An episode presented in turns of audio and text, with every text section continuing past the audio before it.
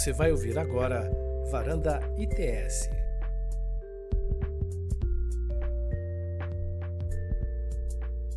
Boa noite, sejam bem-vindos. Boa noite a todos e a todas. Bem-vindos, então, a mais uma Varanda ITS. Meu nome é Janaína Costa, sou pesquisadora sênior aqui do ITS Rio em Direito e Tecnologia. No evento de hoje, nós vamos falar de blockchain. Né? Para aqueles que já acompanham o ITS, vocês já sabem que há bastante tempo a gente já se debruça sobre os desafios e as oportunidades né, dessa tecnologia em diversos segmentos. Né? Como para o interesse público, o impacto socioeconômico dessa tecnologia. Então, lá nos idos de 2015, né, já existia o projeto Bitcoin Hub, que explorava o potencial das criptomoedas. E desde então, a gente aprendeu muito sobre outras aplicabilidades né, dessa tecnologia, são diversas outras, mas também a gente constatou que ainda existe muito espaço para discussão, que a ferramenta ainda não é completamente compreendida. Então, é com esse desafio em mente né, que nós lançamos hoje, oficialmente, o projeto Blockchain para Impacto Social, que em breve o Mohamed vai explicar melhor para a gente e para todos vocês. Então, para iniciar nossa conversa, tenho o prazer, então, agora de apresentar nossos ilustres especialistas convidados, o primeiro deles, Mohamed Zia, que é pesquisador da Harvard Law School e fellow internacional do ITS. Ele também é um dos líderes desse projeto, especialista em governança e inclusão financeira no setor de blockchain, moeda digital e tecnologia financeira. Ele também apoia outras diversas iniciativas de uso urbano de tecnologias emergentes. Muito obrigada por aceitar o convite, muito obrigada por estar aqui com a gente. E eu já vou fazer para vocês um disclaimer, que apesar do português do Mo ser muito bom, ele é americano, ele vai fazer a apresentação dele em inglês, e vocês contam, então, com a tradução simultânea, com legendas aí no vídeo, e podem estar o áudio original, então, eu falando em português, os outros em português, e o Mohamed em inglês, tá bem? Então, eu gostaria de dar as boas-vindas agora também a Tamila Talarico, que ela é co-host do podcast Panorama Regulatório, no portal Future of Money, da revista Exame, especialista em inovações e aplicações empresariais de blockchain pelo MIT. Muito obrigada por aceitar nosso convite, Tamila? E, finalmente, eu dou as vindas ao Marcelo, Marcelo Castro, advogado sênior no Machado Meira Advogados. Ele é doutor em Direito pela USP, com, com um período de pesquisa acadêmica também no MIT. Ele é mestre em Direito e Inovação e autor do livro Bitcoin e Confiança, Análise Empírica de Como as Instituições Importam, muito obrigada, Marcelo, por estar aqui com a gente, para conversar com a gente hoje. Então, em breve, cada um deles vai poder se apresentar melhor, é claro. E já para iniciar essa conversa com vocês, eu vou passar a palavra para o Mo, que vai contar um pouco para a gente sobre esse projeto que nós estamos lançando hoje e sobre o panorama regulatório aí de criptomoedas no mundo e no Brasil. Mohamed, passa a palavra para você. Muito obrigado. Muito obrigado, Jana. Uh, meu nome é Mohamed. É, boa noite, pessoal. É, eu uh, cheguei aqui no Brasil faz quase um ano. É, eu acho que o Brasil é um país muito lindo. E o povo brasileiro é muito amigável. E uh, eu acho que a tecnologia no Brasil tem um potencial muito forte para melhorar a qualidade de vida e também para crescer a economia. E hoje a gente vai falar sobre uma tecnologia muito interessante, blockchain. E eu comecei a estudar essa tecnologia quando eu estava fazendo o meu JD na Escola de Direito de Harvard. E eu também estudei no programa do Cyberlaw. E um, quando eu pensei em uma pesquisa, eu pensei que é muito importante uh, aprender a uh, estudar a potencial dessa tecnologia para melhorar a economia, a sociedade e especialmente no mundo fora dos Estados Unidos também, porque eu sempre eu viajei muito, eu amo aprender idiomas e eu pensei muito em Brasil, porque o Brasil tem um, uma posição no mundo muito forte nessa área, tecnologia e desenvolvimento da economia desenvolvimento da economia. E uh, eu falo português, eu falo espanhol também, mas para mim fica um pouco mais fácil uh, falar em inglês. Então, vamos lá. So, as I mentioned, um, I, uh, am leading and working on this project, Blockchain for Social Impact, here at ITS in collaboration with Harvard Law School. And before we dive into this project um, and hear from the real experts here, which is Marcelo and Tamila, I want to explain a little bit about uh, the idea behind the project and the main goals of the project. So the project seeks to do three things. The first is to advance uh, and democratize access to education in blockchain. Two, we want to share more examples and highlight examples of blockchain being used as a tool for public and social impact. And then three, we want to have a discussion around what does the regulatory environment look like in Brazil and also in comparative context when it comes to regulating cryptocurrencies and the blockchain economy more broadly. So I will speak to you all a little bit about all three of those goals um, and then hand it over to Marcelo and Tamila to talk more about the regulatory front. So as far as education is concerned, one of the first things that we've done is create uh, introductory briefs for non-experts who want to understand what's going on, what's the technology, what are the social, economic, and uh, policy factors around the technology. And again, these briefs are oriented towards the non-expert. So the first one uh, discusses blockchain. What is the technology? Um, if you have no idea what blockchain is, then you're in the perfect place because uh, we're going to talk a little bit about uh, some technicalities later on. But here, mark it down, Google um, blockchain for social impact, and check out our introduction to block- blockchain brief.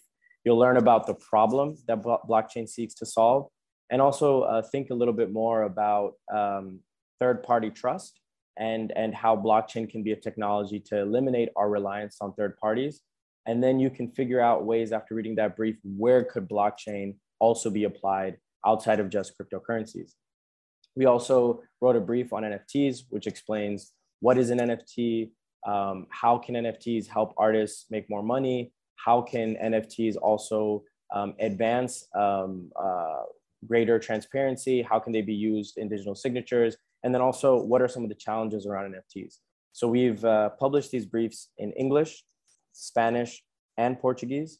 So if you have friends who speak one or the other language, you can feel free to send it to them as well. And soon we'll be publishing briefs on introduction to cryptocurrencies, introduction to decentralized autonomous organizations, also known as DAOs.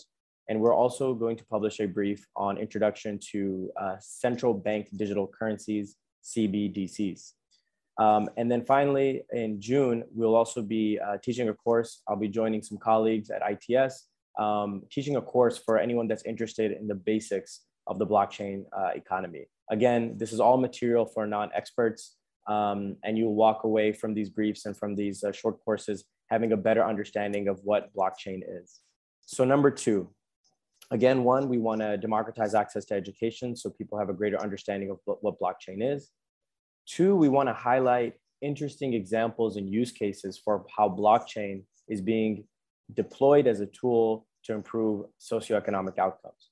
So I'll share an example of two uh, or three, three different examples really quickly.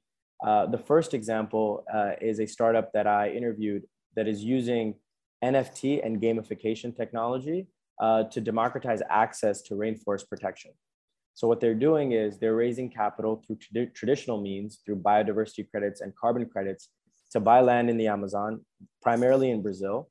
But they're also uh, letting an average person sitting anywhere in the world uh, buy an NFT, which represents digitally the physical land that they are buying. They're trying to explore ways to use NFTs and then gamification to increase the amount of capital that they can raise for rainforest protection. So this is a very cool idea combining the metaverse, gamification, and NFTs with a goal of raising capital to protect uh, critical rainforests, uh, primarily in the Amazon in Brazil.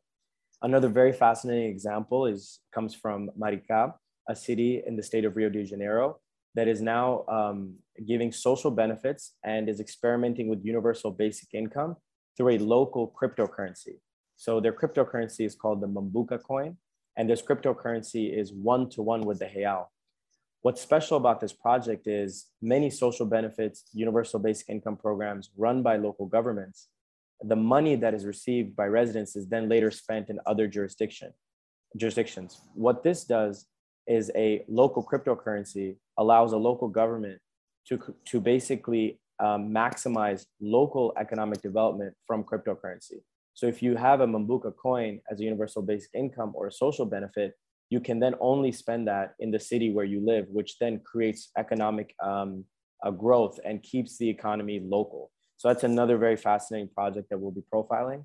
And then also, um, there's very fascinating ways for blockchain to secure um, and create more transparency around supply chains. There are companies out there now that are helping the uh, coffee sector, for example, use blockchain to increase transparency, ensure that a coffee that is fair trade or has another um, social impact environmental uh, cause that we can ensure that it's actually pursuing that cause. So blockchain can help us understand coffee from the point of sourcing all the way to the point that it ends up in your cup. Blockchain can be used as a technology to ensure that that coffee um, is actually going through a fair trade process if it's if that's being claimed by a company. So as you can see, those are three of many different approaches uh, that we'll be highlighting through this initiative. And then last but not least, a quick word on regulation. Um, Brazil um, is, is doing a lot in the regulatory front, both um, from a legislative uh, perspective and then also from an administrative agency perspective. One thing I want everyone to keep in mind is uh, I, I, view technology very much so like a train. Um, it can get you from point A to point B, and a train gets you from point A to point B faster than walking. But in order for a train to do so, it needs guardrails and it needs the right amount of friction. If there's too much friction, the train will go too slowly. Uh, if there isn't enough friction, the train will go too fast and maybe derail. I think of regulation in blockchain and the cryptocurrency space, really in any space, as thinking about the right amount of friction and the proper forms of guardrails to help the technology get from point A to point B. And I'm very excited. We have two experts here with us that will talk a little bit more about this technology, both from the legislative front, but then also from the administrative front. Later, um, I'll also discuss a little bit about uh, Brazil and the rest of the world and how Brazil's approaches to blockchain and cryptocurrency regulation differ. So again, apologies for having to speak in English. I hope to be able to do uh, um, conversations like this in Portuguese in about a year or so. But thank you so much, and I will hand it off now to my colleagues. Thank you so much, Mo. And no problem at all. Espero que vocês estejam compreendendo bem, a tradução esteja funcionando certinho, senão podem colocar no chat também. E para você que chegou agora, com a excelente introdução né, que o Mohamed fez para o projeto, então é bem isso, né? Se você chegou e se pergunta, blockchain, o que é isso? Nunca vi nem comi, eu só ouço falar, né? Os artigos do Mo são perfeitos para vocês. Então, eu peço para a Renata colocar já até o link do projeto, onde já tem os dois primeiros artigos, já, já estão publicados, como o Mo bem diz, português, inglês e espanhol. Então, o primeiro é os fundamentos, né, os básicos é, do blockchain, blockchain one-on-one, para você começar a compreender esse universo, a partir daí já vem NFT, e como ele bem falou, nos próximos vai vir cada vez mais explicando né, e adentrando um pouco mais sobre outras aplicações, outros usos que a gente tem para essa tecnologia, que vai muito além né, do setor financeiro.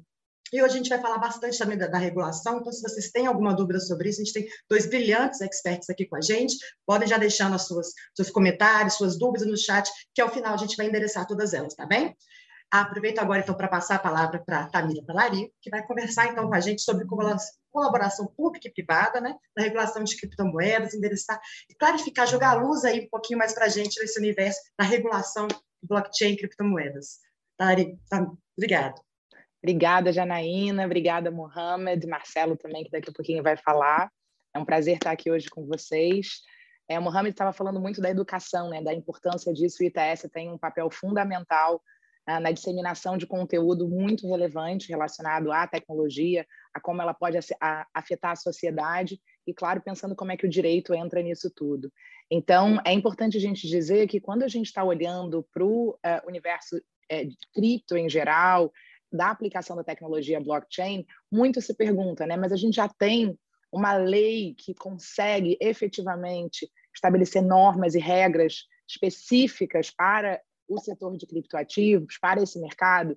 E a resposta é que não, né? O Marcelo vai falar um pouquinho mais sobre a questão legislativa, mas é importante a gente lembrar que a gente já tem um marco regulatório de cripto no Brasil, né, que é a Instituição Normativa da Receita Federal, 1888, que fala sobre o quanto você deve declarar efetivamente quaisquer operações que você tenha em relação a criptoativos, mas aí é importante a gente lembrar que não é porque a gente não tem lei que isso é proibido, né? Então, como é que a gente fica nessa situação? É claro que quanto mais legislado e regulado o setor é, maior segurança jurídica ele traz, mas aí trazendo até um ponto aqui que o Mohamed mencionou, né? A gente não pode regular tanto a ponto de, uh, de alguma forma, frear a inovação, né? Então, essas rodas têm que girar aí com facilidade. Então, a gente precisa de uma regulação, de uma, de uma legislação que fomentem a inovação e, ao mesmo tempo, deem toda a proteção ao consumidor, ao mercado em si.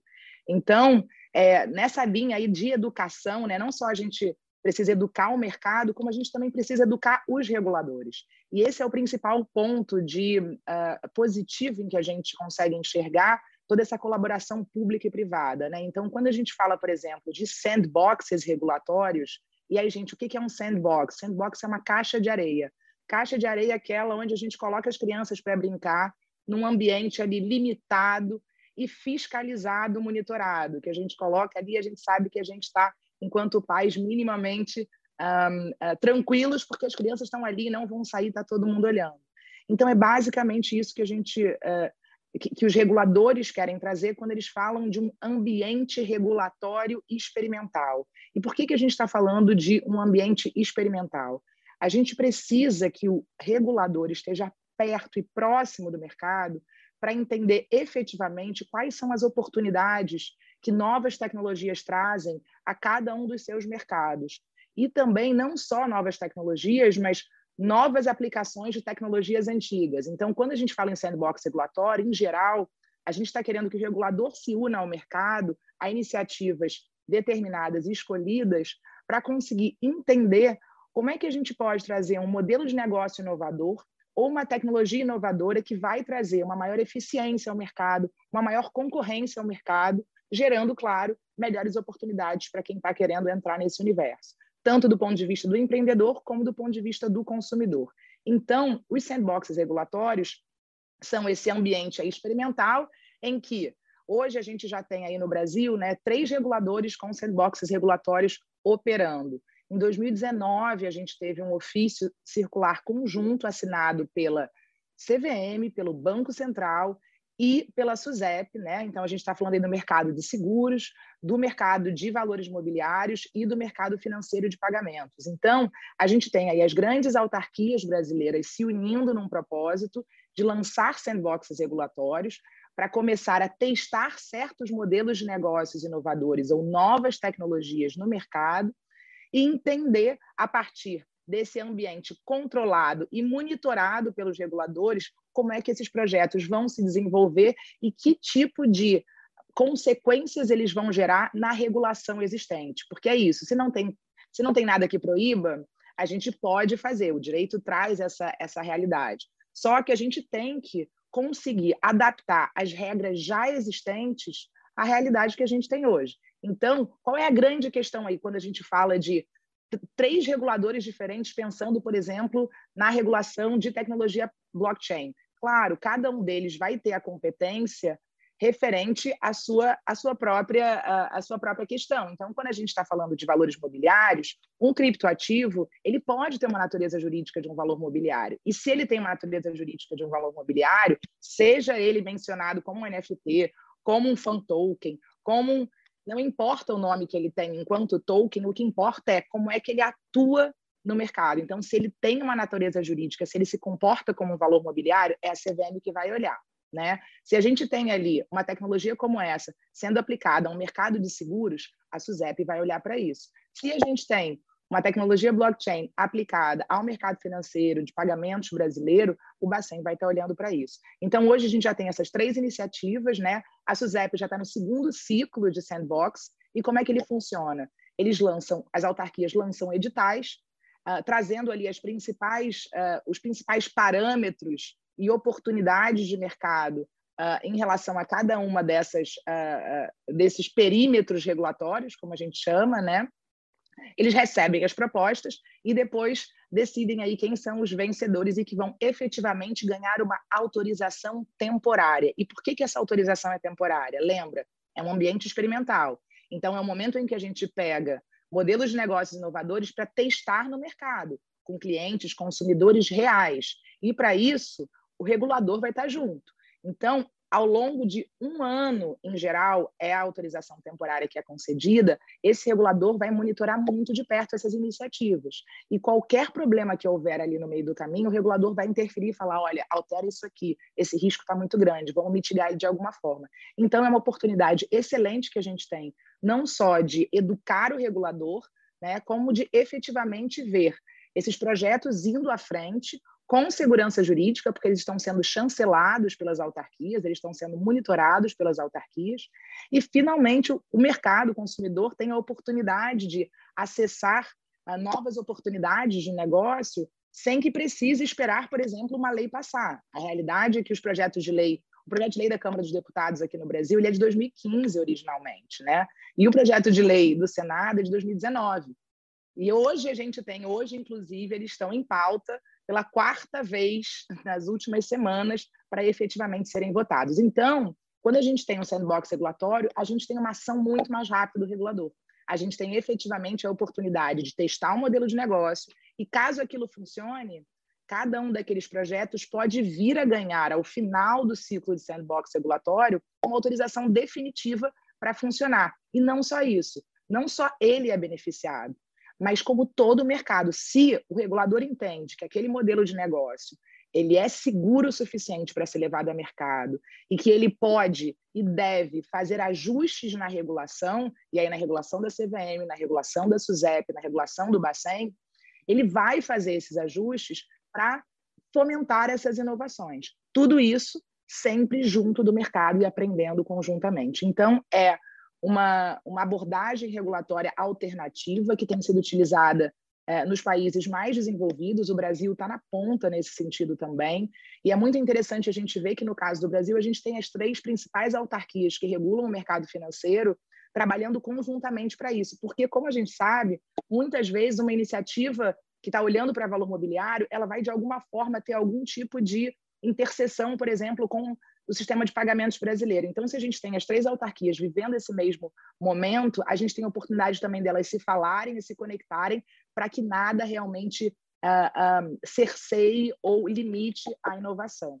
Então, o sandbox regulatório é um modelo interessante, que é efetivamente levar esses testes a público, mas é importante a gente lembrar também que até no caso do, do, do Banco Central, né, o Mohamed mencionou, e eu já vou fechar aqui, mas o Mohamed mencionou as CBDCs, por exemplo, né, que são as moedas digitais de bancos centrais, emitidas por bancos centrais. No caso do Brasil, a gente tem um Banco Central aí já bem desenvolvido, bem avançado, uh, é, demonstrando muito claramente qual o caminho que ele quer dar para a CBDC brasileira. É, a gente tem uma situação em que o Banco Central não fez um sandbox especificamente para isso, mas ele tem a iniciativa que é o LIFT, que é o Laboratório de Inovações Financeiras e Tecnológicas do Banco Central, que é uma etapa anterior ao sandbox, por exemplo, que já é uma colaboração público-privada, quando a gente tem ideias de negócios, são a gente está falando de um nível abaixo, que ainda não vai até o mercado, mas que você pode efetivamente pegar a sua ideia, o seu projeto e debater ele com o regulador. E a gente tem uma realidade em que é, o LIFT já aconteceu de, é, de projetos que já passaram pelo LIFT terem entrado no sandbox regulatório do Banco Central. E o Banco Central recentemente lançou um Lift Challenge, né, um desafio do Lift, especificamente para a CBDC, para o Real Digital. Então, a gente tem efetivamente esses reguladores atuando de forma é, proativa, o que é muito importante, né, porque a gente tinha antes uma realidade em que os, as autarquias eram muito mais punitivas, né? então a gente via isso acontecer. Não havia uma regulação clara, ainda não há uma regulação clara, e aí o empreendedor testava e aí ele levava uma punição. Então, ao invés de ser punitivo, o regulador, o regulador agora está dando um passo atrás e falando, mercado, deixa eu aprender junto com vocês para eu entender. Então, essa colaboração é essencial, ela leva efetivamente, efetivamente o Brasil para um outro para um outro patamar. A gente começa a conseguir efetivamente desenvolver esse mercado e até no final das contas, ao final desses ciclos, a gente pode ver realmente a promoção de alterações na regulação infralegal, né? Porque quando a gente fala de legislação, eu vou deixar o Marcelo falar, a gente pode debater um pouquinho mais, mas a gente está tratando de algo que tem um trâmite muito mais lento, muito mais demorado, né? Como eu falei, os projetos têm de 2015, tem de 2019, passa pela Câmara, passa pelo Senado, tem que a sanção presidencial. No caso da, do sandbox regulatório, a gente tem as próprias autarquias podendo atuar no que está ali dentro do seu perímetro regulatório, como a gente chama, né? das normas da CVM, as normas do Banco Central e as normas da SUSEP. Então, é, acho que eu consegui dar um panorama geral sobre o sandbox regulatório. A gente pode depois uh, detalhar um pouco mais, mas acho que é legal agora a gente também ouvir o Marcelo um pouquinho. Muito obrigada, Tamila. Sua fala foi ótima, né? Esclareceu mesmo como que essa colaboração é importante, né? Essa colaboração público-privada, que você não ingessa o mercado, mas também não expõe a sociedade a um risco né, incontrolado. Né? Você, aquele ambiente, como você disse, na caixa de areia, onde você experimenta e inova, mas com uma certa supervisão. Então, então é um ganha-ganha, né? Então, agora a gente vai trazer então realmente o Marcelo para explicar essa regulação, como é que está esse passo. Será que está maduro o suficiente? Porque parece que a tecnologia passa sempre na frente. Será que uma regulação de 2015 dá conta da realidade de hoje? E só antes de passar a fala para você, Marcelo, vou endereçar o Fábio Cavalcante, comenta aqui que é, gosta muito do tema, que ele estuda e que gostaria de acompanhar o projeto. Na descrição do vídeo tem um link para o projeto e você pode mandar um e-mail, não só acompanhar, faz parceria com a gente, vamos fazer junto também, tá, Fábio? Obrigada. Marcelo, por favor, explica para a gente como é que é o processo regulatório aí, em que pé que a gente está, para onde que a gente vai. Obrigado, Janaína. Boa noite, Mohamed. Boa noite, Tamila. Boa noite a todos. É, eu fico até um pouco constrangido de falar depois do Mohamed, da Tamila, porque não me resta muito a dizer, a não ser fazer pequenas complementações pontuais por causa da fala brilhante dos dois. É, em relação à regulação especificamente, né, a Tamila já apresentou um panorama bastante é, complexo e profundo do, das iniciativas de sandbox regulatório, e elas são bastante relevantes no Brasil para fomentar esse mercado. Mas, além disso, a gente precisa também de algum provimento legal né, e regulatório mais definitivo para concretizar esse mercado. Então, antes de começar falando especificamente do que tem acontecido no cenário regulatório legislativo brasileiro, eu gostaria só de, de reforçar a importância da regulação. Né? Houve durante muito tempo e ainda persiste uma crença coletiva de que esse é um mercado que existe para não ser regulado.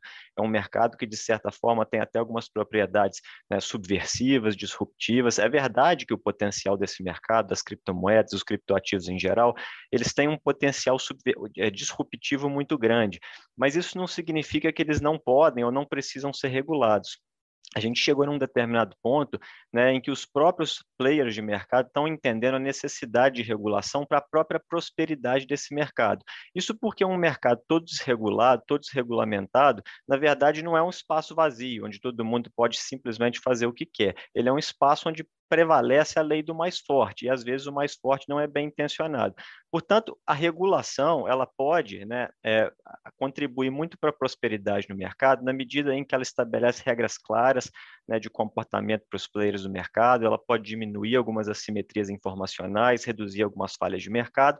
Agora, toda regulação gera também o inconveniente né, de é, custo, ela pode gerar também algumas distorções. Se você eleva muito o sarrafo, se você é, impõe muitos requisitos a serem observados né, pelos players de mercado, tudo isso pode atrapalhar, de certa forma, a constituição desse mercado. Né? Só para se ter uma ideia né, do que acontece no mercado tradicional regulado, né, eu levo como exemplo, eu trago como exemplo aqui o caso do sistema bancário dos Estados Unidos. Houve uma estimativa em 2020, 2021, se não me engano, né, que previa que basicamente mais ou menos 8,5 milhões de households nos Estados Unidos não tinham conta bancária, em primeiro lugar por causa dos custos né, é, é, de, de, se ter uma conta bancária, pagamento de taxa e tudo mais, mas, sobretudo, esses 8,5 milhões de pessoas mais ou menos, né, por conta, porque eles caíam numa espécie de malha fina né, é, de suspeição de lavagem de dinheiro. Não são pessoas que necessariamente estavam envolvidas com lavagem de dinheiro, mas como o sarrafo era muito grande, eles estavam, de certa forma, num limbo ali, né, num meio termo entre o sim e o não, né, as instituições financeiras acabam negando a abertura de contas para essas pessoas. Tudo isso por conta da regulação de lavagem de dinheiro nos Estados Unidos, que é bastante elevada em relação né, a outros países. Isso faz necessariamente necessariamente essa regulação desse tipo, eu não estou falando que necessariamente cripto tem que ser assim, né, mas isso faz com que haja a imposição de alguns custos né, sobre os players de mercado que acabam sendo repassados para os usuários clientes. Isso, né, evidentemente, pode gerar, a gente sempre vai enfrentar essa situação de trade-off. O que, que a gente quer mais? A gente quer mais liberdade ou segurança? Se eu elevo a segurança, então eu posso aumentar os custos e excluir determinadas parcelas da população desse mercado, impedir determinadas parcelas da população de ter acesso a essa tecnologia. Na, em todo caso, a gente tem sempre que fazer esse balanceamento, esse equilíbrio. Né? A história da regulação dos criptoativos no Brasil, ela começa em 2015, né, com a proposição do projeto de lei né, do deputado Áureo, né, o 2303, e a gente passa por basicamente todas as fases né, de evolução da implementação de uma política legislativa e regulatória. A gente começa definindo, né, naquele primeiro momento, se aquilo era lícito ou ilícito, qual era a natureza jurídica daquilo, quem deveria ser eventualmente o regulador. A gente chega até em um determinado momento a ter um parecer contrário à legalização, né, à legalidade dos criptoativos. Foi um, um relatório do deputado Expedito Neto, né, ao que me parece, ele mesmo mudou seu entendimento mas isso tudo é natural né, quando a gente começa a regular um mercado totalmente é, inovador. Né, como das criptomoedas. Depois a gente passa a discutir mais ou menos é, é, qual que é a natureza jurídica disso dentro de um contexto da emissão das moedas, né, de ICOs, né, até que a gente chega em 2019, mais ou menos, e a gente começa a retirar o foco né, da regulação da tecnologia e a entender que, na verdade, a gente tem que regular os atores que lidam com essas tecnologias. Né? Eu tive a felicidade e a oportunidade de participar de uma audiência pública no âmbito do, do projeto 2303, e na ocasião, eu, junto com outros membros de um projeto de pesquisa da Fundação Getúlio Vargas do Rio de São Paulo, a gente teve a oportunidade de apresentar né, um rol de propostas, de regras para serem implementadas nesse mercado né, é, por iniciativa do próprio gabinete da senadora Soraya Tronic no Senado, esse, esse, esse, corpo de regras foi incorporado ao projeto 4207, que depois né, virou um projeto específico no Senado, né, e a gente basicamente tinha ali como ideia, né, eu e os membros do grupo que elaboramos as propostas, que depois foram incorporadas nesse projeto, a gente tinha basicamente como é, intenção né, estabelecer né, um marco regulatório mínimo para atuação né, dos provedores de serviço de ativo virtual, de virtuais, né, no cenário cenário brasileiro. E aí a gente começou nessa época já a prever a possibilidade de estabelecimento de regras mínimas, que já estavam também espelhadas em outros projetos.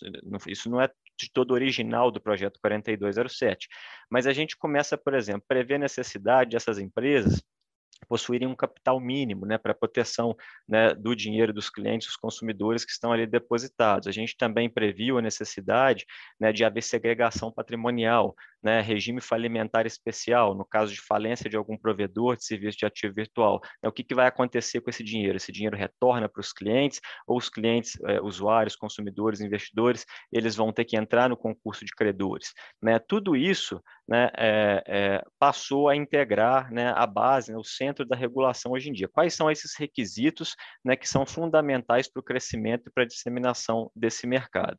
Né, muitas dessas regras caíram, né, é, foi apresentado um substitutivo no Senado Federal, que inclusive está hoje em votação, um, um substitutivo, inclusive, que aglutina né, o projeto 2303 da Câmara dos Deputados, né, para o estabelecimento né, de um corpo específico de regras, vamos dizer assim, para o marco regulatório das cripto, dos criptoativos né, do Brasil. Esse corpo de regras, ele deixou muita coisa de lado, né, é, inclusive existe uma emenda, a emenda número 13 do senador Rodrigo Cunha, né, que prevê né, a necessidade de inclusão e detalhamento do que seria esse, esse, essa segregação patrimonial, isso estava discriminado em outros projetos e agora está só como uma diretriz geral a ser regulamentada pelo futuro regulador.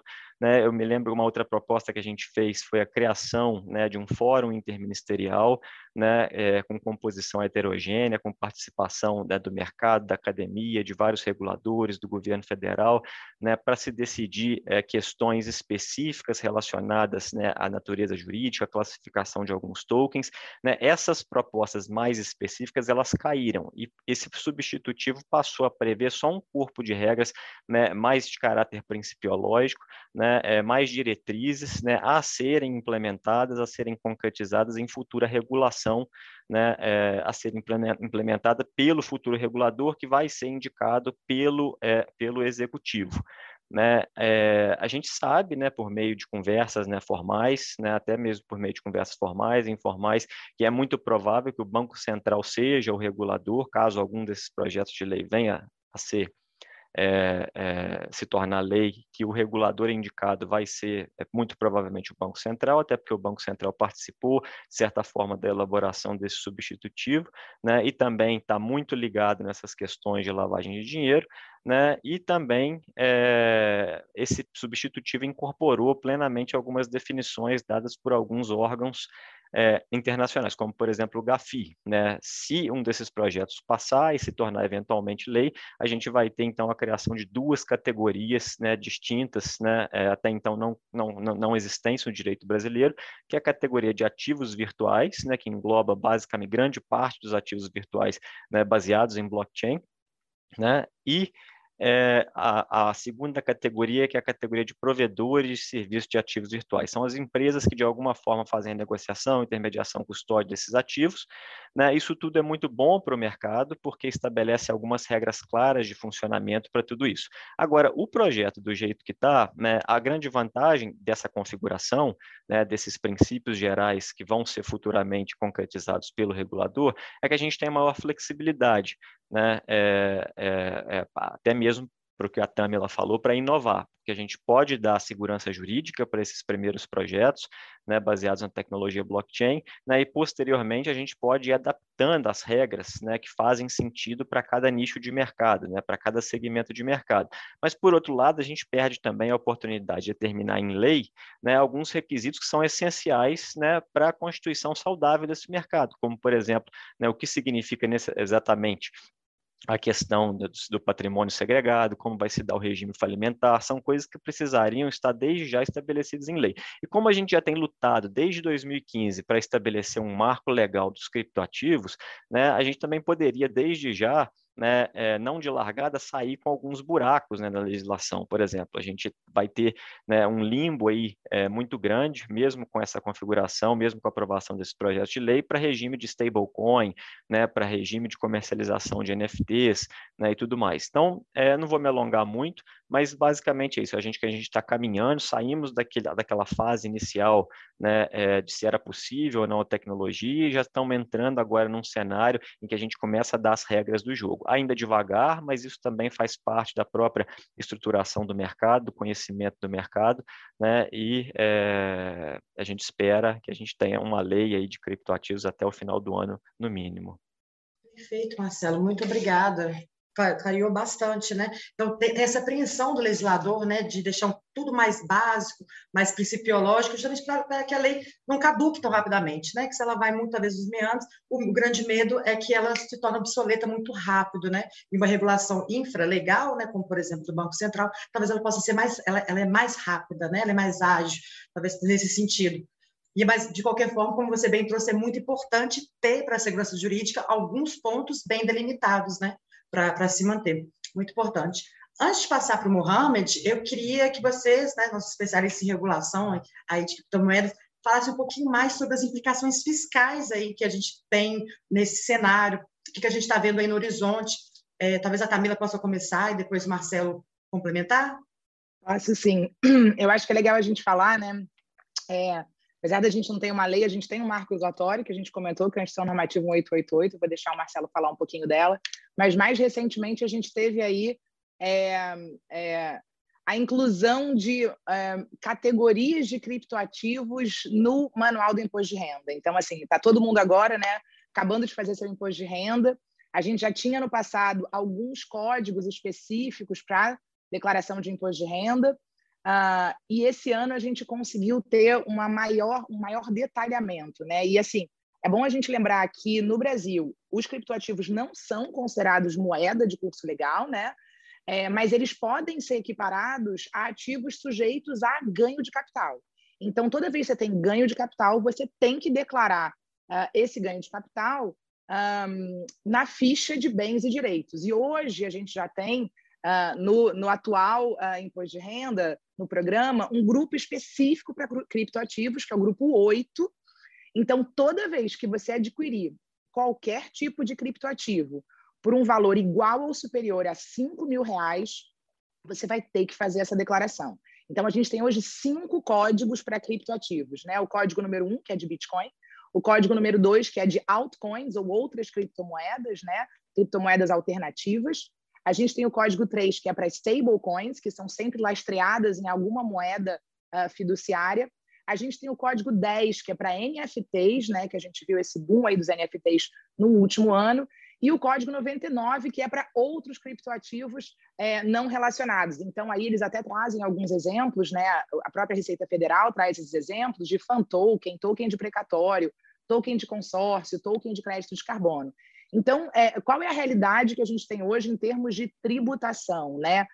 Qualquer, assim, toda vez que houver ganho com alienação, ou seja, é, é, venda de criptoativos que no mês seja superior a 35 mil reais, então vamos lá, você é, teve um conjunto de operações de mais de 35 mil reais e você teve lucro, então esse lucro vai ser tributado a título de ganho de capital.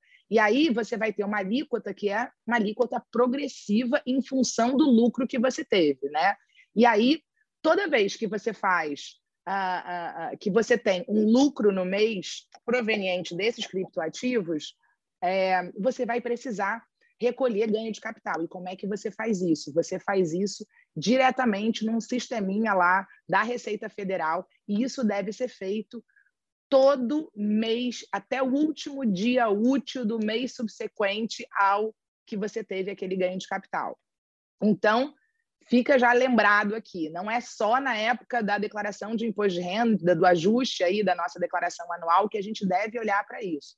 Todo mês você tem que olhar lá se você teve um ganho de capital, se você alienou acima de 35 mil e teve aí algum tipo de lucro, você tem que recolher ganho de capital. Você vai fazer isso até o último dia útil do mês seguinte. E na hora que você for fazer efetivamente a sua declaração, seu, a, a sua declaração de ajuste, né? Uh, agora entre abril e maio, você vai precisar importar todos esses essas informações e esses valores que foram recolhidos ao longo de todo o ano, você vai importar isso para o sistema do, uh, da declaração de imposto de renda da pessoa física. Então, a gente já tem hoje uma realidade em que a Receita Federal começa a detalhar isso um pouco mais, é, ela está efetivamente querendo entender que tipo de criptoativos estão sendo negociados, onde é que está o ganho de capital, ela está fazendo esse recolhimento porque ele é importante, e isso, claro, é uma, uma evolução, né, uma consequência aí da Instrução Normativa 1888 que a gente tem. É, não sei se Marcelo quer falar um pouquinho dela, só para lembrar aí de onde isso vem, né? De quando a gente passa a ter a obrigação de declarar aí é, é, é, todo, toda, toda a, a, efetiva posse de uh, criptoativos. Quer falar um pouquinho, Marcelo, da IN 888? Super bem explicado, Tamila. Eu só complementaria dizendo que a obrigação não recai apenas sobre o contribuinte, mas também sobre as empresas, né, que é, de alguma forma trabalham com criptoativos, negociam criptoativos, fazem intermediação. A IN 1888 né, como a Tamila disse, é, inaugurou, de certa forma, uma espécie de marco regulatório né, é, das, é, dos criptoativos no Brasil ao impor determinadas obrigações a esse tipo de serviço. Né? A IN 1888 estabelece que é, serviços no Brasil, de exchange exchange, definidas como serviços de intermediação, negociação e custódia, elas devem né, mensalmente e também uma vez é, depois, ao final do ano, né, repassar todas as informações relacionadas à movimentação de criptoativos que acontecem dentro de si, né, do seu âmbito, né, para a Receita Federal estabelece também uma obrigação tão chata quanto pagar, na verdade um pouco menos chata, mas ainda assim chata, porque é difícil, é complexo, uma obrigação né, de os contribuintes né, que não que negociarem fora das exchanges né, brasileiras, né, ou por exchanges internacionais, ou de forma peer-to-peer, -peer, né, de pessoa para pessoa, sem passar por essas empresas, eles também têm, se eles movimentam acima de determinada quantidade de valor, né, em criptoativos, eles também eles têm que voluntariamente repassar essas informações para a Receita. É isso aí. É, eu queria só complementar, porque isso é bom, é, Marcelo, porque tem muita gente que fala, ah, não, eu tenho criptoativos, mas não vou declarar e tal. Se você tem é, criptoativos sob custódia de uma exchange brasileira, né, vai haver esse cruzamento de informações, porque as exchanges estão obrigadas a declarar. Então, se a exchange está declarando e você não está, certamente você cai na malha fina. Então, assim, Hoje, como o Marcelo já tinha falado, né, a gente não tem mais esse, esse espaço aí para para entender esse universo como algo totalmente anarquista, né? A gente tem a Receita Federal olhando, a gente tem a obrigação de declarar, as intermediárias também. Então é muito importante que a gente comece a fazer isso. Existem muitas dúvidas, né? Eu trouxe diversos aí, eu trouxe os cinco, uh, as cinco classes aí de criptoativos que a Receita Federal trouxe, mas ainda existe muita dúvida sobre é, qual, como é que eu classifico cada um dos criptoativos dentro, dentro dessas, uh, dessas categorias, mas é, é, é, no, é, no erro e acerto que a gente vai aprendendo, né? Então a gente tem que fazer a nossa parte. Muita gente reclama que ainda é muito confuso, que a Receita Federal não traz tanta, tanta clareza sobre o assunto, mas, de novo, aprendendo junto. Então, estamos aí tentando fazer isso para manter esse mercado é, é, de forma legalizada né, e sem nenhum problema para a gente poder ver esse mercado evoluir cada vez mais, trazendo mais eficiência, mais proteção ao consumidor e mais concorrência, porque quanto maior a concorrência, melhor o serviço que vai ser prestado. Não, muitíssimo obrigada, Tamila, muitíssimo obrigada, Marcelo. Jogou luz aí a, a essa dificuldade. Agora você sabe, todos vocês sabem melhor cuidar dos seus satoshinhos aí, melhor declarar eles e como é que a gente tem, como ficar dentro da lei né, sobre essa declaração desses ativos, né? Muito bom. Mohamed, a gente tem uma excelente notícia, tem várias pessoas super empolgadas com a iniciativa que querem fazer parte. Então, convido de novo, pessoal, vai lá no link da, da iniciativa, né, do projeto, e lá embaixo vai ter um e-mail onde você pode entrar em contato conosco para fazer parte, e a gente responde para vocês rapidinho, e vai ser ótimo, quanto mais gente, melhor para a gente construir né, essa blockchain para impacto social. Vai ser perfeito, muito obrigada. Então, a Maria Elizabeth, muito obrigada. Vou ler aqui para o Mohamed também, que ele está pegando a tradução. Ó. Eduardo Pretidelli diz: Eu tenho um projeto de impacto social que vai utilizar blockchain e gostaria de orientação sobre isso. A gente quer conhecer o seu projeto, Eduardo. Ótimo.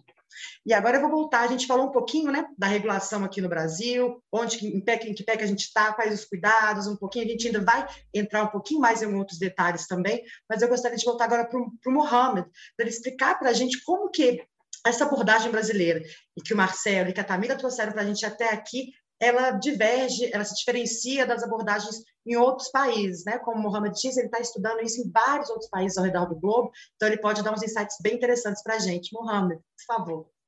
Thank you, Jana.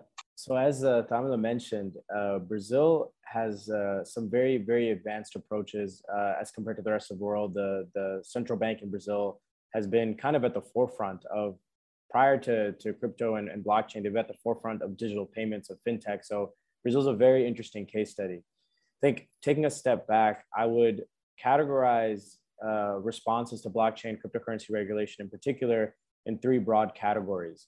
Some countries have been uh, swift and aggressive um, um, and very clear from the onset without experimenting. Other countries have been cautious and experimental. And then some countries are sitting tight, waiting and see what others are doing, um, and not speaking a little bit, it's not speaking much about what they're doing themselves. So, you know, one is uh, the first group is swift, the second group is cautious, the third group is let's see what everyone else is doing before we come out with our projects. So, in the swift group, you have the swift decision making in both directions in the direction of regulating and saying no to cryptocurrencies with outright bans. We've seen that happen in China. We've seen that happen in the Middle East as well. Uh, Qatar and Morocco also um, announced bans on cryptocurrency. But remember, uh, these are proving to be a little bit harder to actually implement. Uh, you take a, a, state that has a, uh, um, a stronger authoritarian uh, form of government like China, they first banned cryptocurrency mining and then later banned uh, cryptocurrency transactions. However, 20% of the world's cryptocurrency mining as of uh, 2022 is still happening in China. So as you can see, um, the swift approach of saying no doesn't necessarily lead to no. Um, and then you have uh, swift approaches in the opposite direction. In El Salvador, the government has fully endorsed cryptocurrency, making uh, Bitcoin a form of legal tender. But the way you go about whether uh, um, your regulatory approach is also very, very important. For example, in El Salvador, there's been a lot of criticism um, against uh, their approach because it goes against some of the philosophies of cryptocurrency, which is decentralized and democratic in nature uh, many of uh, the approaches in Salvador have been somewhat authoritarian in forcing adoption. Um, many people claim, many human rights activists have spoken up against that process as well. So um, these are countries that are taking very swift approaches. The second category of countries, uh, which I would call the cautious and experimental approach, I would put the United States in that approach. I would put uh, Brazil in that approach as well, and many of uh, uh, the EU countries in that approach as well. Um, and as Tamila mentioned, it's uh, a lot of these approaches are like sandboxes, you know, a safe place to go and play and see what happens. Um, remember, we've talked about tax, we've talked about power, we've talked about um, money laundering, we've talked about corruption. This sector is going to have impacts way beyond just uh, you know day-to-day payments. It's going to impact almost everything we do. And so, therefore, um, a cautious approach is one that's that's uh, being adopted by majority of countries in the world. Um, and you're seeing that through sandboxes. You're seeing that through the legislative process with lots of time for notice and comment. Pamela made a very good point. Uh, education is not just for for folks uh, like us who are uh, learning about this and becoming experts slowly, and people like you that have tuned in and want to learn about this. It's also for our legislatures. Many of our legislatures don't even understand what's going on. So having a cautious process enables them to start understanding before uh, uh, they uh, ultimately will have the power to regulate along with administrative agencies. And then the watch and see approach, we're seeing that from countries like Mexico, Chile, Colombia. And it's not a completely hands off approach. It's more so that there have been small decrees, small announcements, but no formal sandbox approach or no formal legislative uh, debate. Although some legislatures, for example, in, in, in Colombia, they've introduced legislation, Panama has introduced legislation, but that legislation has not been debated or commented upon as actively as it has been uh, in Brazil. So that's just a general um, overview of, of what's, uh, what's happening. Um, and I'll uh, hand the mic back to you now, John. Thank you, Mohammed. Thank you so much. Bom, o Mohamed explicou, né, deu, deu esse panorama geral e eu escutei ele falando de El Salvador, né? De El Salvador. Então, a gente tem aqui um grande especialista que estuda sobre esse tema, que talvez pode aprofundar um pouquinho mais sobre como né, como que está sendo regulado em El Salvador, sobre as críticas até, né, que o Mohamed endereçou, se as críticas são válidas, qual que é a sua perspectiva sobre isso, Marcelo? E só antes de passar a palavra efetivamente para você, convidar o pessoal também para mandar mais perguntas, mais comentários também. Não precisa ser só sobre regula é, ambiente regulatório, qualquer pergunta que você tem sobre a tecnologia também, que a gente vai passando aqui para os convidados, tá bom? Marcelo, por favor, qual que é esse panorama de El Salvador? Obrigado, Janaí. No caso de El Salvador, é muito interessante, é, do ponto de vista de estudo mesmo, né, se tornou um caso muito interessante, porque é uma experiência pioneira no mundo, né, que é a ideia de institucionalização do Bitcoin por meio de institutos de direito muito específicos. Né? É, a gente tem uma variedade de formas né, é, em que a regulação é feita, elaborada nos países. Em El Salvador, adotou uma regulação bastante sui generis, ela está trazendo né, institutos muito característicos de direito monetário, de direito tributário, para a institucionalização do Bitcoin no país e para incentivar a utilização dele como meio de pagamento. A gente pode ficar aqui horas se perguntando, debatendo qual que é a origem, a natureza jurídica do Bitcoin, se isso é moeda, se não é moeda, né? Eu até não gostaria de aprofundar nisso, porque isso é um debate secular, né? mas o fato é que, é, para além de a gente definir agora, nesse momento, se Bitcoin é moeda ou não, ou se pode vir a ser moeda, né? um outro conceito que a gente tem utilizado muito para estudar esses casos de implementação de tecnologias, de ativos virtuais no país, é o conceito de grau de monetariedade. Então, independentemente se ele for, de fato, uma moeda ou não, o fato é que ele pode apresentar determinado grau de monetariedade, assim como alguns produtos, né, como alguns ativos já possuem alguns mercados, como por exemplo soja, milho, petróleo, todos eles têm em alguns mercados muito específicos, têm um grau de monetariedade muito elevado. E isso tudo, a questão que permanece é, isso pode ser incentivado de cima para baixo por meio do Estado, por meio de institutos de direito público, ou isso de certa forma deve partir do mercado. Né? El Salvador está tentando uma experiência muito inovadora, muito pioneira maneira com a utilização desses institutos de direito monetário. Então, tornou o Bitcoin no país, e isso é uma regulação voltada para o Bitcoin especificamente, e não para todos os ativos virtuais, mas tornou o Bitcoin especificamente como uma espécie de moeda de curso legal no país. Isso significa que se você chegar lá com seu Bitcoin num bar, numa padaria, num restaurante, né, o restaurante tem a obrigação jurídica, a obrigação legal de aceitar esse Bitcoin como meio de pagamento, né, também está utilizando determinadas questões, como, por exemplo, conversibilidade da moeda, moeda em determinada, é, em determinada moeda, no caso o dólar, que é utilizado lá é, em El Salvador como moeda oficial, né, determinados institutos de direito tributário para incentivar a utilização né, do Bitcoin, como, por exemplo, pagamento de tributo. Não é nem o caso de o Estado em si recolher o tributo, né, mas é, você pode usar uma empresa para, de certa forma, fazer a conversão para dólar e o Estado entesourar em dólar e tudo mais. Né? É assim, por exemplo, na Suíça, pode ser que seja assim no Rio de Janeiro, com o anúncio do Eduardo Paes para pagamento de, de alguns tributos né, com é, moedas virtuais, como criptomoedas, né? mas o fato é que tudo isso, né, feito por El Salvador, são, de certa forma, incentivos para a utilização do Bitcoin. É muito diferente, por exemplo, da, da legislação é, em construção, da legislação brasileira, né, que pretende organizar primeiro as empresas né, e, e fazer com que essa adoção né, seja de forma né, mais espontânea e não, de certa forma, dirigida pelo Estado. Então, a gente tem esses dois paradigmas, vamos dizer assim, que estão assim, na extrema, é, em lados lados bastante opostos. Né? Um por meio de institutos é, bastante característicos, direito monetário, direito tributário, para incentivar essa tecnologia no mercado, como meio de pagamento, e outras experiências, como a Suíça, né, e no caso do Brasil, né, é, o estabelecimento de determinados requisitos, né, determinadas obrigações para as empresas, para que elas possam inovar. Né, e transformar o Bitcoin né, espontaneamente como meio de pagamento ou não, ou apenas como um mero investimento ou coisa do tipo. Então, a gente vai ter esse caso de estudo aí para comparar daqui a uns anos, para saber se isso deu certo ou não, se, esse, se, se essa regulação ela é eficaz né, para atingir esse resultado que eles querem alcançar lá, transformar o Bitcoin em meio de pagamento, né, e com isso atrair investimento e facilitar envio de remessa né, internacional para o exterior, né, se tudo isso faz parte do programa deles, mas a gente vai ter, né, na comparação com esses países, essas regulações de países no mundo afora, a gente vai poder comparar né, qual é o tipo de legislação mais eficaz para atingir determinado resultado. Né, é, inevitavelmente, El Salvador se tornou um caso né, bastante emblemático e paradigmático nesse sentido. Perfeito, Marcelo, ótimo. É isso, vai servir de exemplo, né? E para o que se fazer, talvez o que não se fazer também, né? É, deixa eu ver aqui, a gente tem algumas perguntas, alguns comentários aqui da nossa audiência. Brenda, sim, qualquer pessoa pode participar do projeto. Manda um e-mail para a gente que a gente responde para vocês. Pedro, a mesma coisa. Excelente essa iniciativa, né? Ela realmente ela pode ser usada. A blockchain tem é, é, essa aplicabilidade né, de rastreio, tanto de madeira, de diamantes, já se usa muito, né? O Mohamed também trouxe é, é outras formas né, de cadeia de, de, produtividade, também pode ser utilizado. Então, com certeza, interessante sua iniciativa, vamos conversar mais sobre ela. E antes de passar para a Tamila, para falar um pouquinho mais para a gente sobre né, esse panorama legislativo, a gente está vendo que não está nem maduro ainda, mas a Malu está lá na frente. Ela quer saber como é que a blockchain pode ser utilizada no espaço sideral em benefício da humanidade.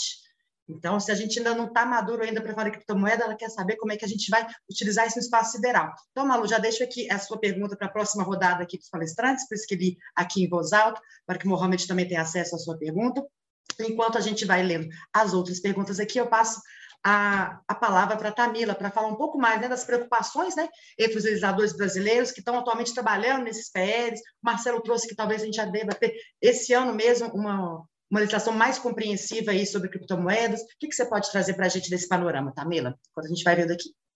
Então, em relação à legislação, né, a gente tem esses PLs aí, como o Marcelo até comentou, a gente tem hoje é, um deles em votação, né?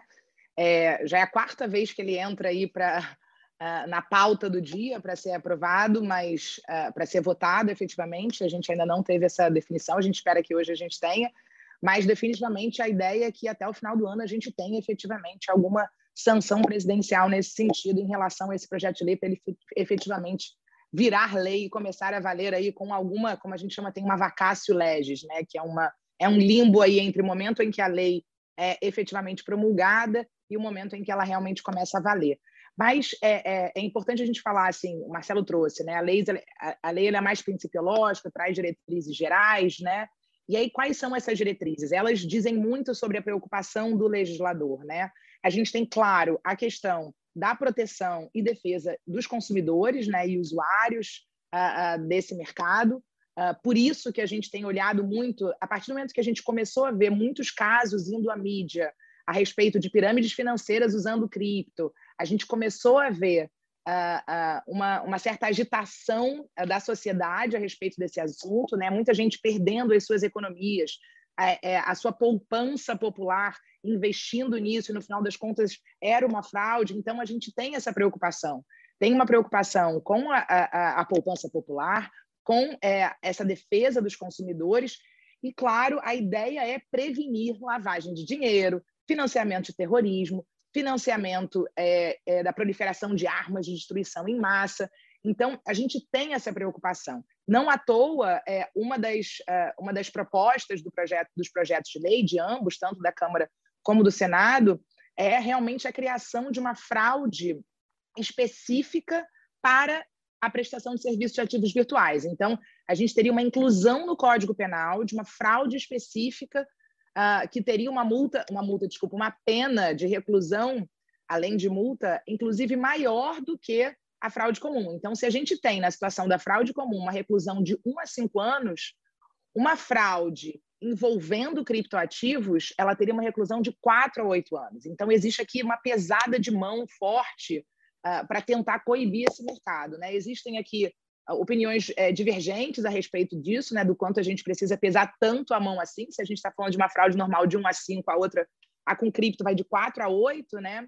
Mas a realidade é que esse projeto de lei ele tem muito essa preocupação, né?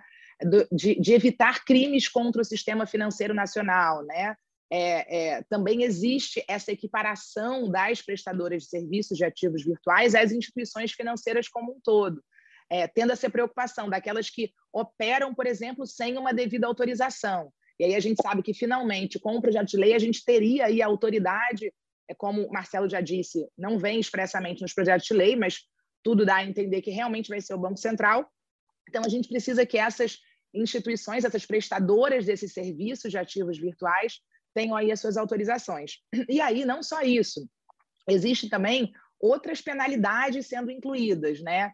A gente tem aí é, a inclusão de um agravante no crime de lavagem de dinheiro quando ele é uh, envolvendo ativos virtuais. E aí isso é uma equiparação à organização criminosa, o que é algo assim é bem complicado, porque se a gente tem uma situação de lavagem de dinheiro de um, de um crime comum, né, que seria de um a quatro anos, é, no projeto de lei essa pena seria aumentada de um a dois terços se os crimes forem cometidos de forma reiterada, ou seja, né, repetitivamente, por intermédio de organização criminosa, e aí adiciona essa questão, ou por meio da utilização de ativos virtuais.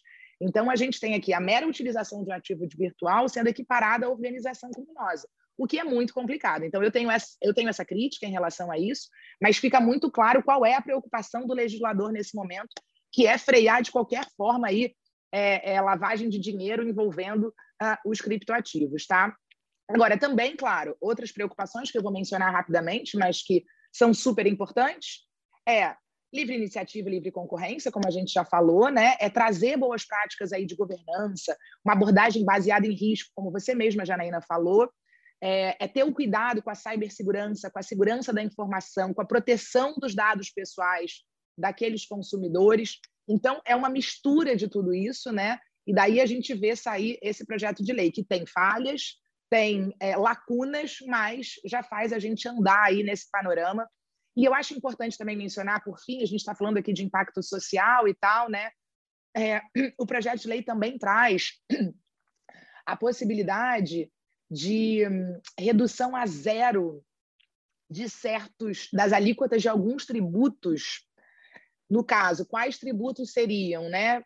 PIS, COFINS, IPI e o imposto de importação para aquisição por prestadoras de serviços de ativos ou as exchanges, por exemplo, brasileiras, de máquinas, hardware mesmo, né? ou uh, software para utilização no processamento, na mineração e na, e na custódia e preservação desses ativos virtuais. Então, em que situação a gente teria a redução a zero dessa alíquota desses tributos? Quando esses empreendimentos utilizarem 100% de energia elétrica de fontes renováveis e neutralizarem 100% das emissões de gases de efeito estufa. Então é importante a gente lembrar, porque muita gente comenta, né? O Marcelo até falou em algum momento. É, às vezes você eleva o sarrafo tanto que fica caro demais o, o empreender nesse mercado, porque é, o nível de mitigação ou de, uh, ou de retirada de risco é muito alto. É, a gente tem uma situação em que muitas iniciativas hoje de impacto social, a gente chama de blockchain for good, né? A gente tem essa realidade. É, elas hoje não podem e não devem ser prejudicadas por conta de uma regulação muito pesada. Então, aqui a gente tem uma situação em que a aquisição de hardware e software, se for é, utilizado futuramente com energia renovável, você tem a, a, a redução a zero de algumas alíquotas. Agora, será que não vale a pena a gente pensar naquelas iniciativas empreendimentos de blockchain exclusivamente para impacto social, para fomento do, da, da, produção agrícola, para é, financiamento de iniciativas uh, uh, de baixa renda. Será que não faz sentido a gente começar a pensar em alguma modulação no peso das regras, é, dependendo do empreendimento e do que, que ele se propõe a fazer? É só, um, é só uma, uma, uma ideia aqui que eu estou trazendo, a gente não tem isso hoje ainda, mas é, vale a pena a gente olhar na linha de ESG como é que a gente consegue, de alguma forma, é, fomentar ainda mais essas iniciativas que não são meramente relacionadas a é, sistema financeiro, a mercado de capitais, mas que estão olhando realmente para trazer uma maior democratização ao acesso ao financiamento, uma maior transparência, uma maior inclusão da sociedade no mercado como um todo. Muito obrigada, Tamila. Você falou uma coisa muito importante, né? Como que essa legislação está ficando muito mais dura, né? E podendo talvez engessar até o, impacto né, positivo da blockchain, como a gente está falando, é, blockchain para social good, né, para impacto social. E o que me vem muito à mente é isso, que todo dia a gente está vendo nos jornais, né, notícias bombásticas de pessoas sendo fraudadas é, é, em esquemas, mas que na verdade nada tem a ver com criptomoedas, são na verdade esquemas de pirâmide, ó, velho, da serra já, mas que nem envolvem criptomoeda. E aí a criptomoeda leva toda a culpa, né? leva toda a má fama e dá esse arrepio no legislador que ele diz temos que frear a todo momento isso isso é um risco muito grande para a sociedade, né, sem separar muito bem que, na verdade, são, são é, agentes maliciosos que se usam dessa hype, né, dessa fama da criptomoeda, aquele dinheiro rápido, para botar esse label aí, né, para botar eu esqueci a palavra em português hoje, mas é a etiqueta né, de, de criptomoeda, quando na verdade é um esquema ó, do arquinho da velha, que não tem nada a ver com criptomoedas. Muito importante mesmo a gente Oi, trazer Janaína, isso. Oi, Janaína, isso é muito verdade. Isso acontece com qualquer nova tecnologia que é implementada e trazida para o mercado. A gente viu, por exemplo, o próprio Pix, né? Quando o Pix surgiu, é um Sim. sucesso gigantesco, é uma adoção absurda. Mas aí, ai não, não vou usar Pix porque tem muita fraude. Gente, qualquer nova tecnologia, qualquer inovação tecnológica, a gente vai ter ali os, os, os agentes maliciosos tentando encontrar brechas para se darem bem, bem em cima disso. Por isso, a minha crítica a um agravante equiparando utilização de ativo virtual à organização criminosa. Né? A utilização de ativo virtual não é ilegal, ela é possível, ela tem que ser feita da forma correta. Sim, como Marcelo bem pontuou, né? Uma regulação robusta, consistente, né? Que traz essa segurança jurídica. E agora a gente tem umas perguntas da audiência para você, Mohamed. Vou trazer a Márcia Ouça, ela pergunta assim: Mohamed, você conhece algum projeto interessante que utilize blockchain no jornalismo ou em redes sociais? Você teria alguma, algum exemplo que você possa trazer, Mohamed, ou pincelar aí para a gente como isso poderia ser usado para jornalismo, para redes sociais? E a gente tem outra pergunta também que eu vou colar nessa para Eduardo, oh, perdão, para Marcelo ou para Camila, que é da Eduarda Martins, que ela pergunta como que a gente pode usar blockchain do âmbito do registro civil também. Então, se um de vocês quiser pegar logo depois do Mohamed, a gente escuta e responde a Eduarda. Mohamed, por favor. Perfect. So the first thing to think about whenever thinking about do we have a blockchain application, you want to ask what's the problem that blockchain is seeking to solve, right? Blockchain is seeking to solve the fact that we need to depend on third parties for transactions amongst ourselves or registries amongst ourselves. So before you dive into any application, think about whether or not this problem is present because blockchain isn't a solution for everything. I think for social media platforms, for journalism, there's a lot of work being done in Web3 with decentralized auton- autonomous organizations, with Web3 um, uh, based social media networks where essentially rules are written and they're self governed. Uh, these applications, in my personal opinion, tend to be pretty hard to actually uh, implement. But uh, a quick search on Web3 and social media can help you learn a little bit more about how some startups are creating predetermined rules for social media interactions but again, they tend to be pretty difficult to implement because the way we interact in person and online doesn't seem to have many things that are predetermined. It's quite hard to govern our, our social media interactions, but that's one way. Web3 is one, has one approach to social media and journalism. As far as civil registries are concerned, there are many, many applications. Think about uh, land title, think about uh, buying a car. Anytime the government is being responsible for creating a document that proves ownership, that proves the transaction. There are many ways in which blockchain can be used. Uh, a quick example uh, that is very helpful is land registries. So when people buy land, uh, the state usually has a record of that land. They're, they were historically kept in paper form. If the building is burned, that paper form is gone. So we solved that problem by putting them in digital form. But digital records can be manipulated in times of war and conflict, it's very easy for uh, public officials to manipulate those records or private officials to influence public officials to manipulate those records. What blockchain allows public registries to do is to put the registry on the blockchain, meaning it's much more secure. And because of cryptography, because of the innovations that are part of the blockchain, you can ensure that they cannot be tampered with, that they're nearly immutable. So anytime you have some sort of public registry system, there are many ways that you can apply blockchain. But remember, and this is a big, big conversation, there's obviously the, the economic concept of regulatory capture, in which the government takes up through regulation a, a massive economic activity. So just a word of caution, there's many uh, economic factors, there are many people that benefit from the government holding on to a more bureaucratic process versus the versus implementing it through blockchain. And so those are some things that entrepreneurs, policymakers, concerned citizens have to think about when considering how do we take public registries from a traditional digital system to a blockchain based system. But the benefits are incredible. Um, again, you know, keeping a clear record, immutable, um, easy to see, et cetera, et cetera. There's many, many applications. Feel free to send me an email and I can share some of those applications uh, with you as well we're actually going to be publishing a brief uh, for key strategies uh, for local government officials that are interested in using blockchain. And one of the sections will actually be on public registries and blockchain. So follow us. Uh, we should be publishing that at the end of May, and it will be in English, Spanish, and Portuguese. So that will be a, a helpful document. Um, and I'll let uh, Marcelo and Tamila comment as if they have uh, any more thoughts or ideas on blockchain for social media, journalism, or registries. Marcelo, quer começar? Tanto faz, fica à vontade, tá? Então, posso falar? Não, é super legal essa pergunta, né? Dos dois pontos. Eu vou começar falando dos registros, né?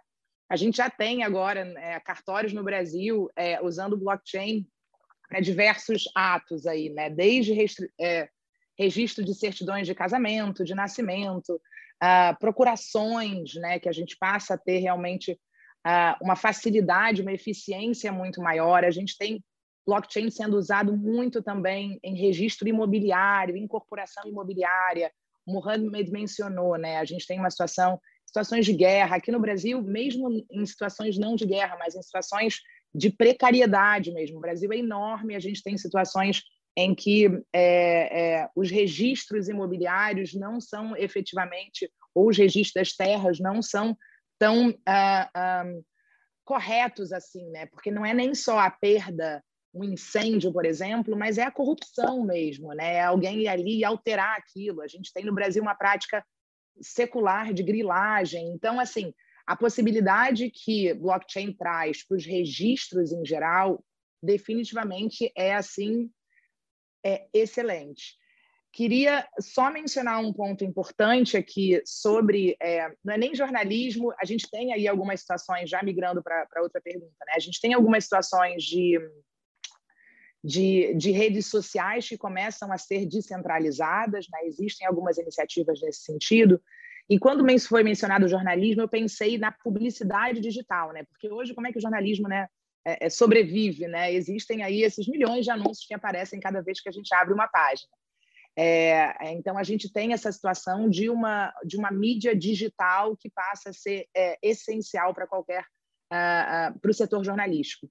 E tem uma iniciativa que eu gosto muito especificamente, que é a do Brave, B-R-A-V-E, Brave, né? Brave, que é basicamente é, é um, um navegador que respeita os seus dados pessoais, que não te enche de informação a cada vez que você abre é, é, o seu site para é, o seu buscador para buscador não o seu navegador para acessar um, um, um, site, e ele tem um token que se chama BAT, que é B-A-T, que, que, que quer dizer Basic Attention Token. Então, é o token da atenção básica.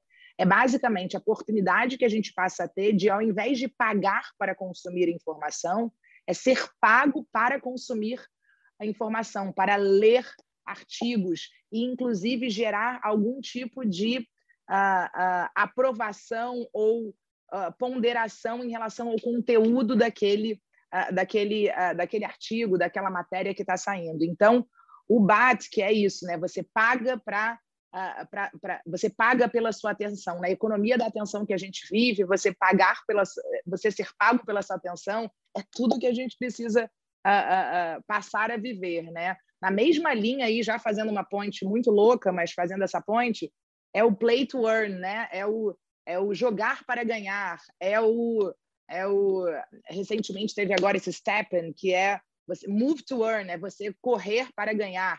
Então, assim, a gente passa a ter uma, uma mudança de paradigma muito grande em relação a, a, a onde está o valor e a quem pertence aquele valor.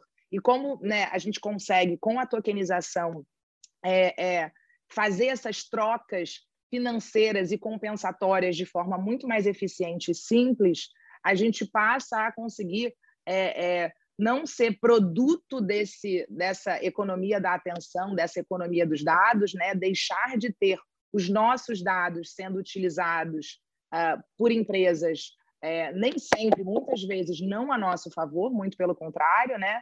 sendo insumo do, do, do modelo de negócio deles, mas a gente passando a efetivamente ser a, a, ter os nossos dados, os nossos movimentos, a nossa participação nessa economia é, valorizada e paga. Então, só para fechar aqui, um ponto importante é, e a, e a Web3 faz muito essa, essa transição, né? A gente sai dessa, dessa internet em que é, a gente é produto, né? E a gente passa a ser efetivamente, é, passa, a, gente, a gente passa a poder é, ser remunerado por aquilo que a gente está oferecendo, diferentemente do que acontece na Web 2.0, em que quem está se beneficiando financeiramente da nossa interação, da nossa atenção, dos nossos dados são as empresas. Obrigada, Tamila. Marcelo, por favor, pode complementar e responder qualquer uma das nossas perguntas que temos, por favor. Bom, eu só vou pegar carona né, no entusiasmo dos casos de uso. A Tamila falou uns casos muito bacanas, o Mozia também é, falou de alguns casos muito bacanas, não necessariamente vou focar em registro civil, mas para registro de informações em geral, a gente tem aí uma fartura muito grande de possibilidades de uso para blockchain. Eu trago como exemplo uma coisa que eu faço, inclusive, na minha prática profissional com a utilização de blockchain, que é simplesmente o registro né, de meras informações, vamos dizer assim, de provas né, coletadas pela internet, né, na blockchain, para perenização dessa prova e para eventualmente ser usada em um processo judicial. Né, a gente tem, inclusive, empresas que fazem isso e a gente pode também fazer diretamente, né, inserindo é, essa informação, esse pedaço de informação, essa prova coletada na internet, na blockchain diretamente. Né? É, basta pensar na blockchain, né, não necessariamente como uma transportadora de valor em si, de criptoativos, mas como um receptáculo de informações, né, como, por exemplo, que também pode ser usado para registro civil, para cartório, etc. Né, mas simplesmente como um livro-razão digital mesmo, né, inscrito, é, é, escrito de forma colaborativa, descentralizada. Então, eu posso pegar determinada prova, né, às vezes não dá tempo de fazer uma ata notarial no final de semana, porque o cartório não está aberto, e às vezes também ela é muito cara. Eu não quero nem entrar na questão de se os cartórios vão ser ou não substituídos, né, eu acho até que é, é muito mais provável, pelo menos no curto prazo, em que os cartórios incorporem essa tecnologia para dar mais segurança e robustez aos registros que eles próprios fazem, né? mas às vezes é bom recorrer né, a uma blockchain, a um serviço que funciona 24 por 7 e de forma muito barata e de forma eficiente para fazer, por exemplo, a inscrição de uma prova digital, para perenizar essa prova no tempo.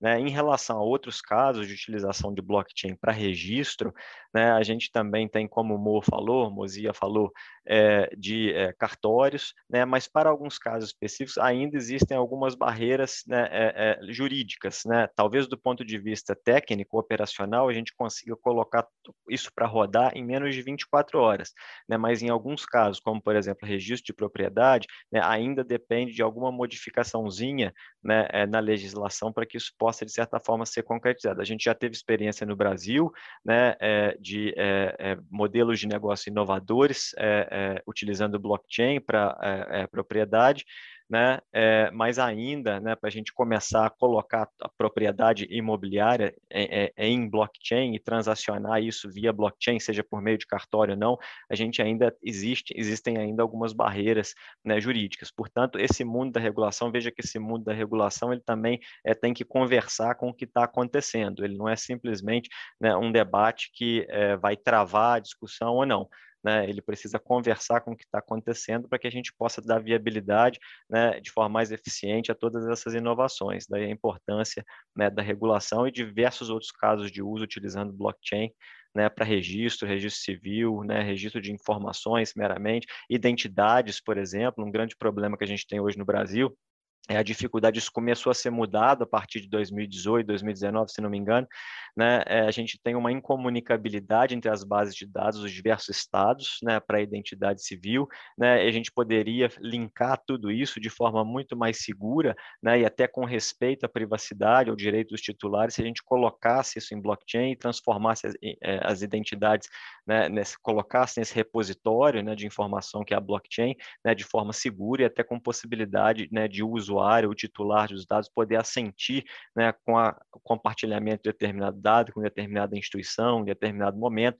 Então, tudo isso, utilizando blockchain e tecnologias combinadas, né, a gente pode literalmente fazer uma grande transformação né, na economia, né, na economia hoje que é data-driven, né, é movida a dados, né, é digital, né, e a gente pode acabar com isso reduzindo o custo de transação, melhorando muito a qualidade do serviço e transformando certamente isso em grandes e bons né, impactos sociais né, para a realidade brasileira. Muito obrigada, Marcelo. Ótimo. Vocês deram uma pincelada, ficou cada vez mais amplo, né, para todo mundo que está aí nos assistindo. As diversas aplicabilidades vai muito além do setor financeiro, né? Mas como o Mohamed trouxe também, a gente tem que ficar atento qual que é o problema que a blockchain busca resolver, né? Que a gente tem sempre esse problema com novas tecnologias. A gente quer só surfar na hype, mas a tecnologia não se presta para isso. Às vezes tem uma forma mais simples que, que já é bem empregada, que não se precisa então da blockchain para isso. Então, a gente tem que ficar atento onde que ela agrega valor, né? E onde que não.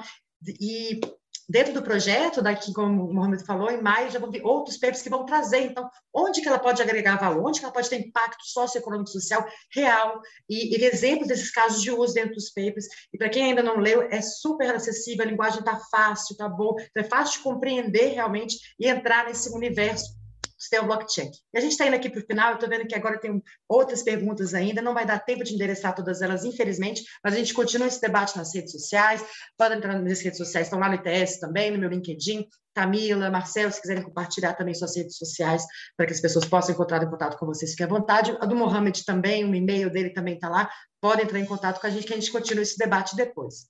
Então, para fazer essa rodada de encerramento, eu queria agradecer muito a Tamila, ao Marcelo e ao Mohamed, para que está conversando com a gente, né? deixando a gente mais sábios aqui nesse momento sabendo como é que a gente cuida dos satoshinhos, sabendo como é que agir as aplicações da blockchain para além dos satoshinhos e a regulação, né? Como é que está, em que pé que a gente está, trazendo né, com esses exemplos tão tangíveis que eles trouxeram, tanto do Brasil quanto do mundo. Então, eu passo a palavra primeiro ao Mohamed para fazer as considerações finais e te agradeço muito por estar aqui com a gente, Mohamed.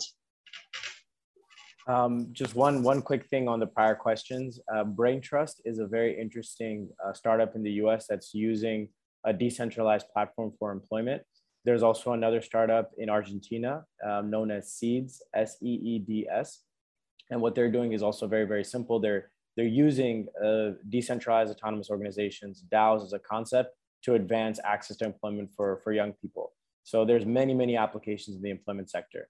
Um, but for closing thoughts, um, I'll just say that for anyone that's interested in Web3 and blockchain and cryptocurrencies and NFTs, this is the time. Um, if you really want to jump um, and get in front, there's many people that are already building their expertise in this. I'll say many of the experts that I that I meet in this area have become experts over the past two or three years. I know it can be very intimidating to start learning about blockchain and people start throwing these words like cryptography, hash functions, DAOs, CBDCs, and NFTs and tokens. But really, if you dedicate yourself and you spend some time reading a few good books, listening to events like this, there's going to be a very large need for people to understand this at the business level, the finance level, the legal, and the policy level. So, first and foremost, congratulations for attending this event.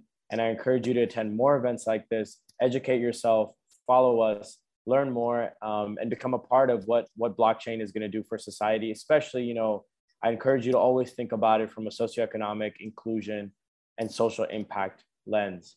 Um, so with that, um, I'll let my colleagues take it away. But thank you so much for joining. Muito obrigada, Mohamed. Eu passo a palavra agora a Tamira. Tamira, muito obrigada por aceitar o convite estar aqui com a gente. As considerações finais, por favor. Obrigada, Janaína, Marcelo e Mohamed, a ITS aí.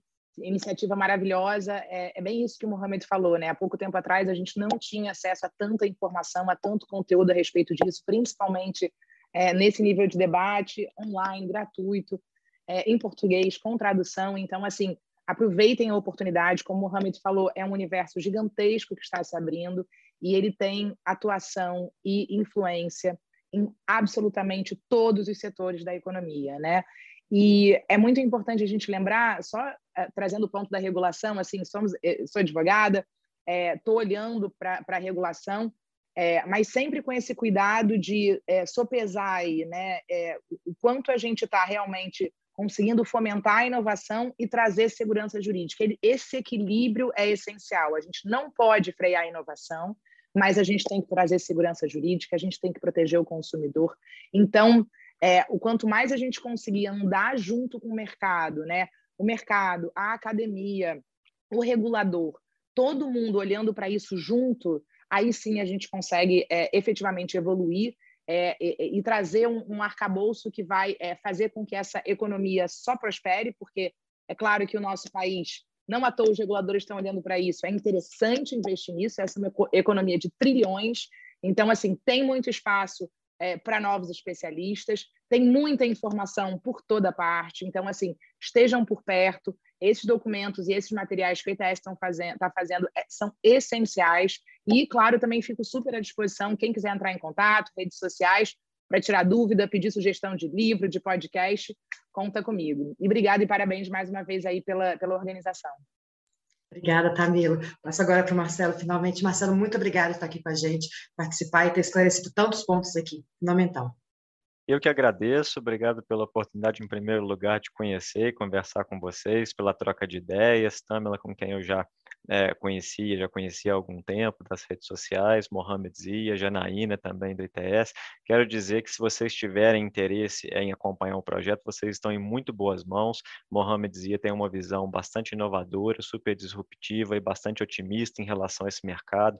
Pode trazer exemplos, né, casos de uso de aplicação da tecnologia blockchain em diversas partes do mundo, né, e sistematizar essas informações de uma forma muito coerente, simples e fácil para quem quer estar tá começando né, para quem quer se aprofundar né, e para quem quer continuar, inclusive profissionalmente nessa área sem sombra de dúvida, o ITS é um instituto de ponta né, de pesquisa nesse, nesse setor, vocês estão em muito boas mãos. E se quiserem também entrar em contato comigo, né, em colaboração ou não com o ITS, fiquem super à vontade, também estou nas redes sociais. Né, eu acho que o mais importante agora é essa troca né, de experiências, essa troca de ideias, né, para fazer com que a gente possa tirar no futuro alguma coisa boa, algum proveito disso tudo. O mercado oferece muitas possibilidades, né, mas no fim das contas, né, são né, é como a gente vai usar essa tecnologia tecnologia né, que vai falar aí ao nosso favor ou não, que vai gerar efetivamente impacto social ou não. Agradeço mais uma vez pela participação, é um prazer, estou sempre disposto né, a contribuir com vocês e eu, particularmente, vou também acompanhar o projeto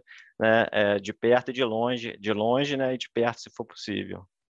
Muito obrigada, Marcelo. Então, agora eu agradeço a vocês que nos assistiram até agora. Muito obrigado por ter continuado até esse horário com a gente. E sigam o projeto, como o Mohamed falou, em breve vamos lançar também o curso. Então, se ficou interessado, vai ter mais detalhamento no curso, as nuances todas da, da tecnologia, a tecnologia em si, as aplicabilidades. Então, vamos seguindo nossas redes, a gente está sempre postando alguma coisa sobre esse assunto e sobre outros temas também, sobre vários outros tecnologias emergentes, como é que isso tem impacto na nossa vida né, e na nossa sociedade. Muito obrigada, pessoal, e muito boa noite. Você ouviu Varanda ITS.